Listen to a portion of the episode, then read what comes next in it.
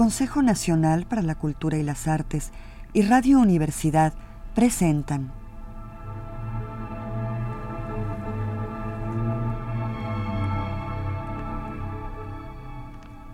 La llave del tiempo.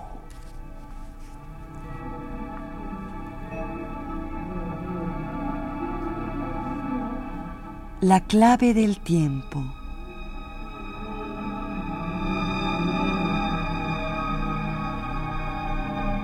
La nave del tiempo.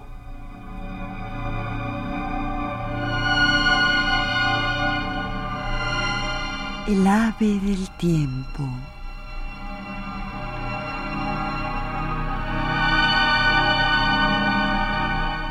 Esta noche la segunda parte de Beatriz, cuento de Jardín Umbrío de don Ramón María del Valle Inclán.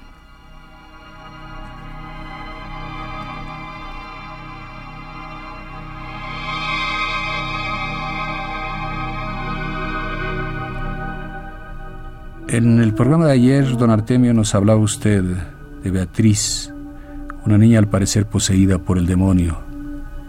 Exactamente.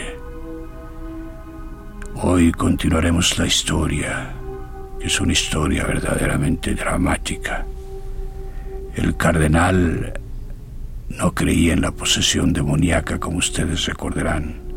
El cardenal al que acudió la madre de Beatriz diciendo, en este palacio, señora, se hospeda un sacerdote impuro, hijo de Satanás.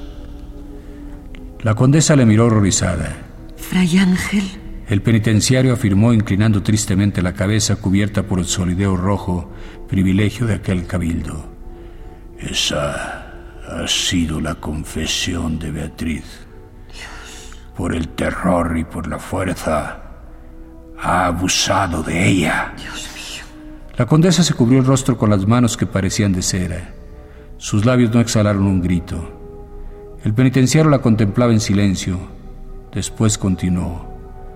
Beatriz ha querido que fuese yo quien advirtiese a su madre. Mi deber era cumplir su ruego. Triste deber, condesa. La pobre criatura de pena y de vergüenza jamás se hubiera atrevido. Su desesperación al confesarme su falta era tan grande que llegó a infundirme miedo. Ella creía su alma condenada, perdida para siempre. La condesa, sin descubrir el rostro, con la voz ronca por el llanto, exclamó, Yo haré matar al capellán, le haré matar, y a mi hija no la veré más. El canónigo se puso en pie lleno de severidad. Condesa, el castigo debe dejarse a Dios. Y en cuanto a esa niña, ni una palabra que pueda herirla, ni una mirada que pueda avergonzarla. Agobiada, yerta, la condesa sollozaba como una madre ante la sepultura abierta de sus hijos. Allá afuera las campanas de un convento volteaban alegremente anunciando la novena que todos los años hacían las monjas a la seráfica fundadora. En el salón las bujías lloraban sobre las arandelas doradas y en el borde del brasero apagado dormía roncando el gato.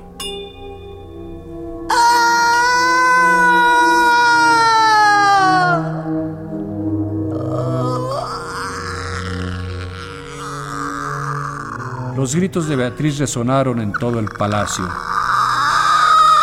La condesa estremecióse oyendo aquel plañir que hacía miedo en el silencio de la noche y acudió presurosa. La niña con los ojos extraviados y el cabello destrenzándose sobre los hombros se retorcía. Su rubia y magdalénica cabeza golpeaba contra el entarimado y de la frente yerta y angustiada manaba un hilo de sangre. Retorcíase bajo la mirada muerta e intensa del Cristo un Cristo de ébano y marfil con cabellera humana, los divinos pies iluminados por agonizante lamparilla de plata. Beatriz evocaba el recuerdo de aquellas blancas y legendarias princesas, santas de trece años ya tentadas por Satanás. Al entrar la condesa se incorporó con extravío, la faz lívida, los labios trémulos como rosas que van a deshojarse. Su cabellera apenas cubría la candidez de los senos. Mamá, mamá, perdóname. Y le tendía las manos que parecían dos blancas palomas azaradas. La condesa quiso alzarla en los brazos. Sí, hija, sí. Acuéstate ahora. Beatriz retrocedió con los ojos horrorizados fijos en el revuelto lecho. ¡Ahí está Satanás! ¡Ahí duerme Satanás! Viene todas las noches. Ahora vino y se llevó mi escapulario. Me ha mordido en el pecho. ¡Yo grité! ¡Grité, pero nadie me oía! Me muerde siempre en los pechos y me los quema y Beatriz mostraba a su madre el seno de blancura lívida, donde se veía la huella negra que dejan los labios de Lucifer cuando besan. La condesa, pálida como la muerte, descolgó el crucifijo y lo puso sobre las almohadas. No temas, hija mía.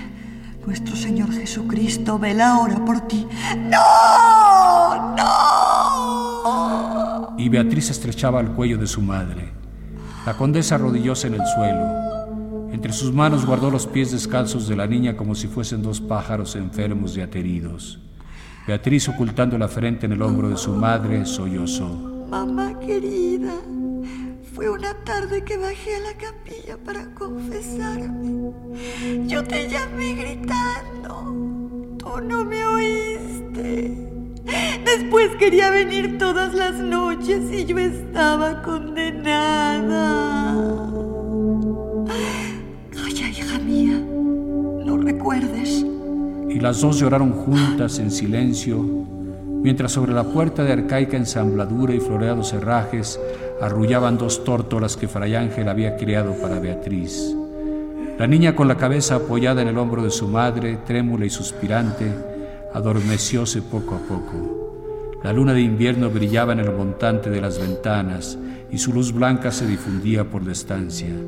Fuera se oía el viento, que sacudía los árboles del jardín y el rumor de una fuente. La condesa acostó a Beatriz en el canapé y silenciosa, llena de amoroso cuidado, la cubrió con una colcha de damasco carmesí, ese damasco antiguo que parece tener algo de litúrgico.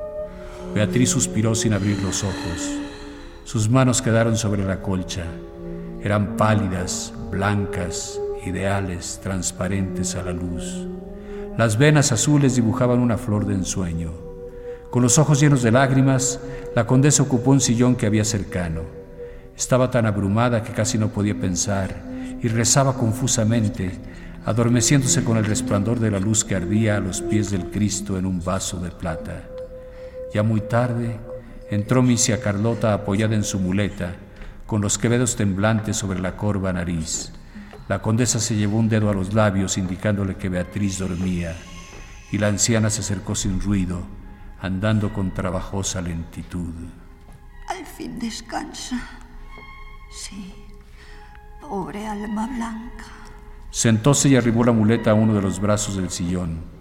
Las dos damas guardaron silencio. Sobre el montante de la puerta, la pareja de tórtolas seguía arrullando.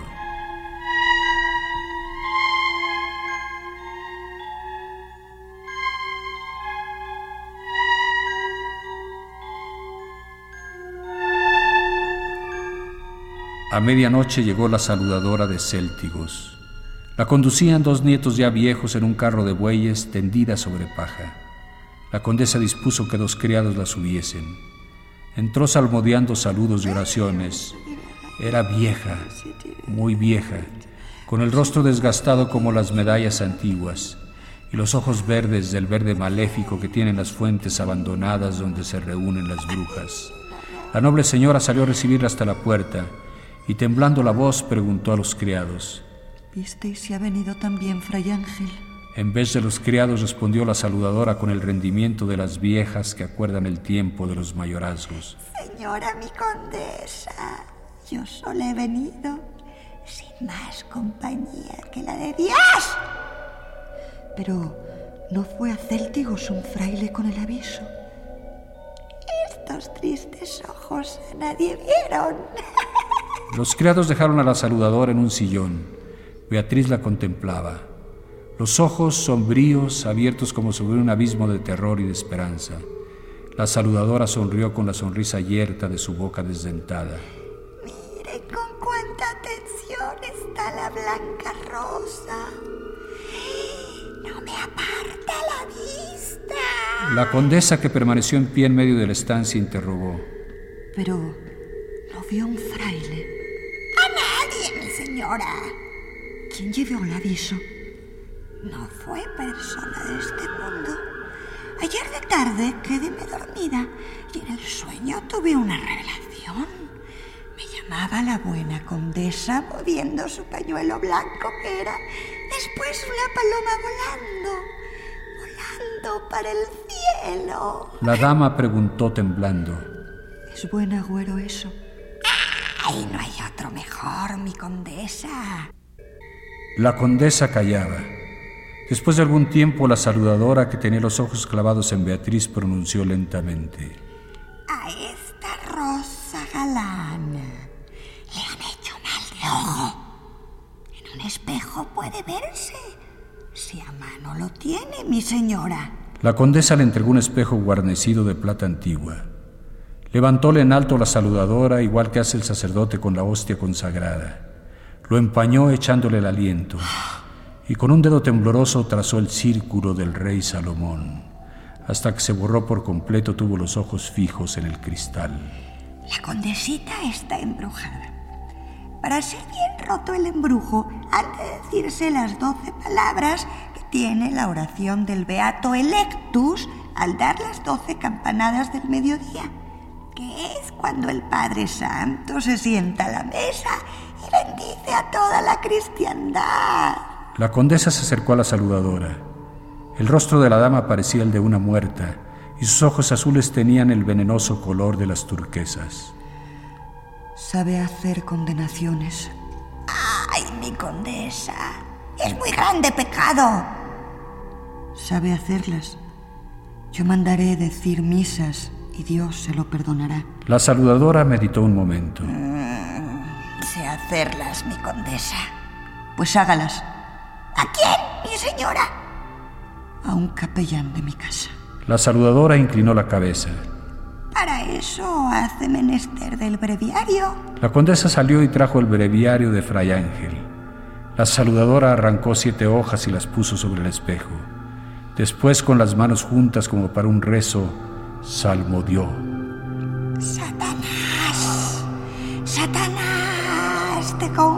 Conjuro por mis malos pensamientos, por mis malas obras, por todos mis pecados.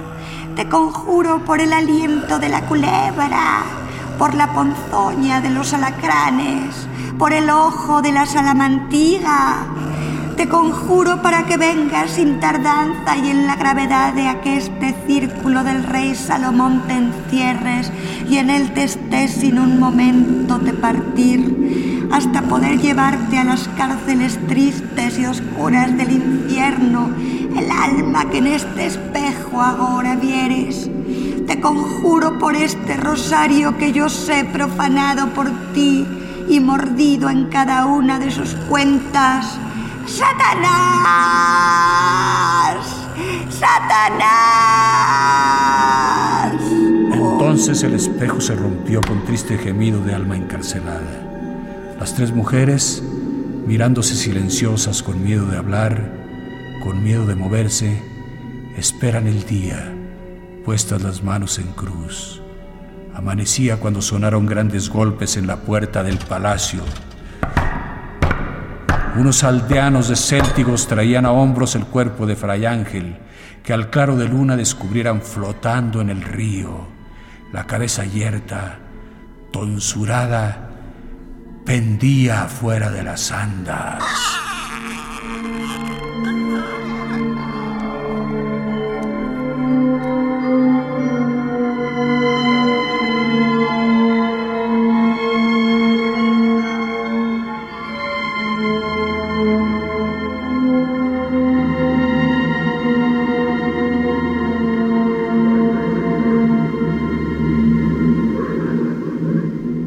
Terrible historia, don Artemio. Otra. Bueno, puertas. Ah, ese largo y angustioso escalofrío que parece mensajero de la muerte. El verdadero escalofrío del miedo solo lo he sentido una vez. Fue hace muchos años, en aquel hermoso tiempo de los mayorazgos, cuando se hacía información de nobleza para ser militar. Yo acababa de obtener los cordones de caballero cadete. Hubiera preferido entrar en la guardia de la real persona, pero mi madre se oponía y siguiendo la tradición familiar, fui granadero en el regimiento del rey. No recuerdo con certeza los años que hace, pero entonces apenas me apuntaba el bozo y hoy cerca de ser un viejo caduco. Antes de entrar en el regimiento, mi madre quiso echarme su bendición. La pobre señora vivía retirada en el fondo de una aldea donde estaba nuestro pazo solariego y allá fui sumiso y obediente. La misma tarde que llegué, mandó en busca del prior de Brandeso para que viniese a confesarme en la capilla del Pazo. Mis hermanas María Isabel y María Fernanda, que eran unas niñas, Bajaron a coger rosas al jardín y mi madre llenó con ellas los floreros del altar. Después me llamó en voz baja para darme su devocionario y decirme que hiciese examen de conciencia. Vete a la tribuna, hijo mío. Allí estarás mejor. La tribuna señorial estaba al lado del Evangelio y comunicaba con la biblioteca. La capilla era húmeda, tenebrosa resonante. Sobre el retablo campeaba el escudo concedido por ejecutorias de los reyes católicos al señor de Bradomín, Pedro Aguiar de Tor, llamado el Chivo y también el Viejo. Aquel caballero estaba enterrado a la derecha del altar. El sepulcro tenía la estatua orante de un guerrero. La lámpara del presbiterio alumbraba día y noche ante el retablo labrado como joyel de reyes. Los áureos racimos de la vida evangélica parecían ofrecerse cargados de fruto. El santo tutelar era aquel piadoso rey mago que ofreció mirra al niño Dios. Su túnica de seda bordada de oro brillaba con el resplandor devoto de un milagro oriental. La luz de la lámpara entre las cadenas de plata tenía tímido aleteo de pájaro prisionero, como si se afanase por volar hacia el santo. Mi madre quiso que fuesen sus manos las que dejasen aquella tarde a los pies del rey mago los floreros cargados de rosas como ofrenda de su alma devota. Después, acompañada de mis hermanas, se arrodilló ante el altar. Yo, desde la tribuna, solamente oí el murmullo de su voz que guiaba moribunda las Ave Marías. Pero cuando a las niñas les tocaba responder, oía todas las palabras rituales de la oración. La tarde agonizaba y los rezos resonaban en la silenciosa oscuridad de la capilla, hondos, tristes y augustos como un eco de la pasión. Yo me adormecía en la tribuna. Las niñas fueron a sentarse en las gradas del altar. Sus vestidos eran albos como el lino de los paños litúrgicos.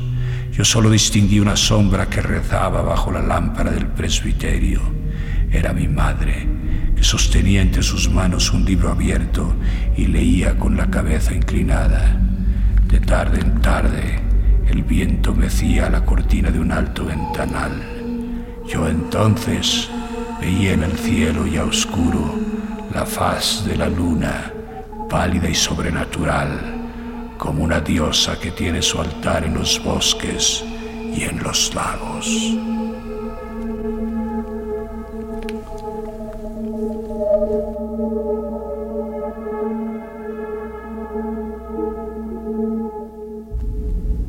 madre cerró el libro dando un suspiro y de nuevo llamó a las niñas. Niñas.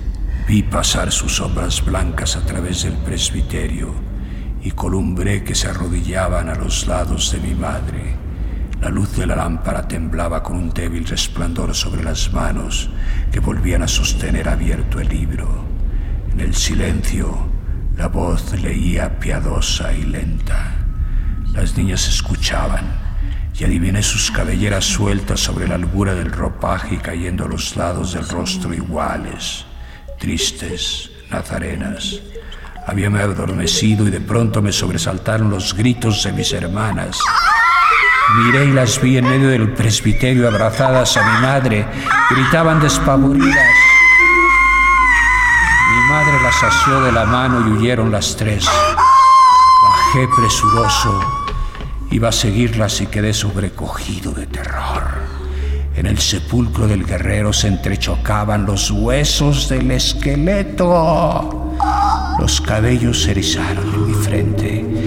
La capilla había quedado en el mayor silencio y oíase distintamente el hueco y medroso rodar de la calavera sobre su almohada de piedra. Tuve miedo como no lo he tenido jamás, pero no quise que mi madre y mis hermanas me creyesen cobarde y permanecí inmóvil en medio del presbiterio con los ojos fijos en la puerta entreabierta. La luz de la lámpara oscilaba. En lo alto meciase la cortina de un ventanal y las nubes pasaban sobre la luna y las estrellas se encendían y se apagaban como nuestras vidas. De pronto allá lejos resonó festivo ladrar de perros y música de cascabeles. Una voz grave y eclesiástica llamaba, Aquí Calabel, aquí capitán. Era el prior de Brandeso que llegaba para confesarme. Después oí la voz de mi madre trémula y asustada y percibí distintamente la carrera retozona de los perros. La voz grave y eclesiástica se elevaba lentamente como un canto gregoriano. Ahora veremos qué ha sido ello. Cosa del otro mundo no lo es seguramente. Aquí Carabel, aquí capitán. Y el prior de Brandeso, precedido de sus lebreles, apareció en la puerta de la capilla. ¿Qué sucede, señor granadero del rey? Yo repuse con la voz ahogada.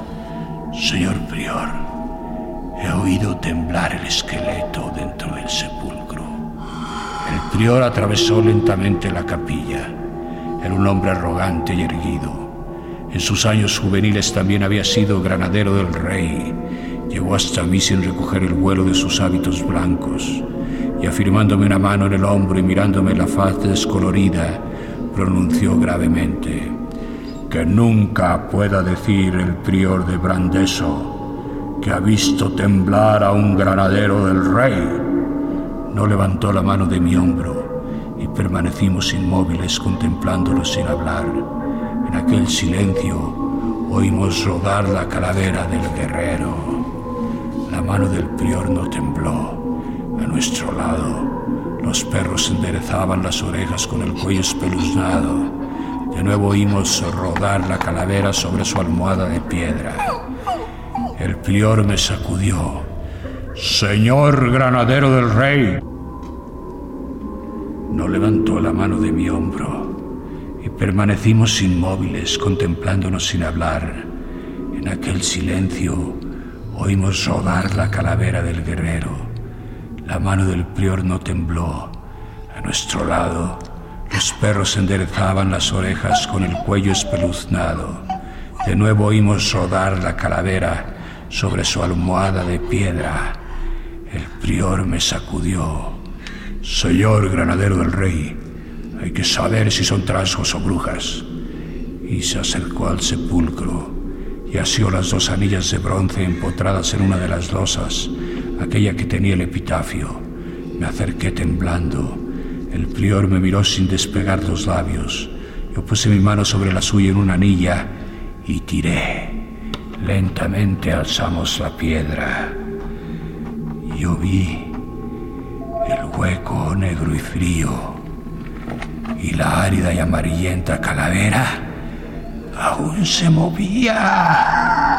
El prior alargó un brazo dentro del sepulcro para cogerla.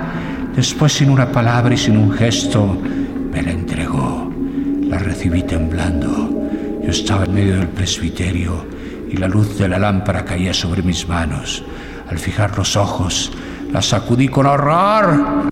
Tenía entre ellas un nido de culebras que se desanillaron silbando mientras la calavera rodaba con hueco y liviano son todas las gradas del presbiterio. El prior me miró con sus ojos de guerrero que fulguraban bajo la capucha como bajo la visera de un casco. Señor granadero del rey, no hay absolución. Yo no absuelvo a los cobardes. Con rudo empaque salió, sin recoger el vuelo de sus blancos hábitos talares. Las palabras del prior de Brandeso resonaron mucho tiempo en mis oídos. Resuenan aún. Tal vez por ellas he sabido más tarde sonreír a la muerte como a una mujer.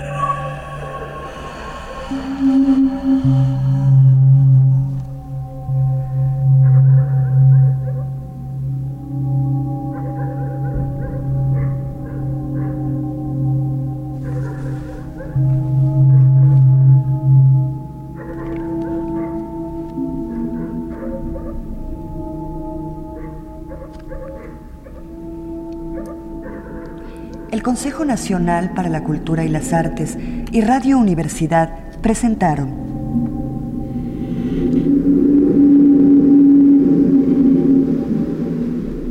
La llave del tiempo.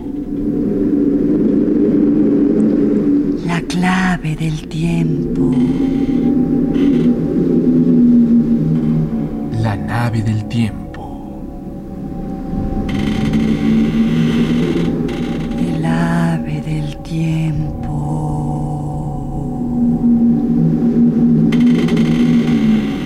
El jardín umbrío de Ramón del Valle Inclán.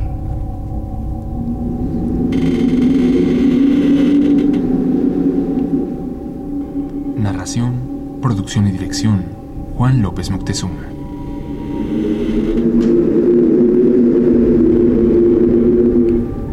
Actriz María Luisa Vázquez. Musicalización Manuel Díaz Suástegui.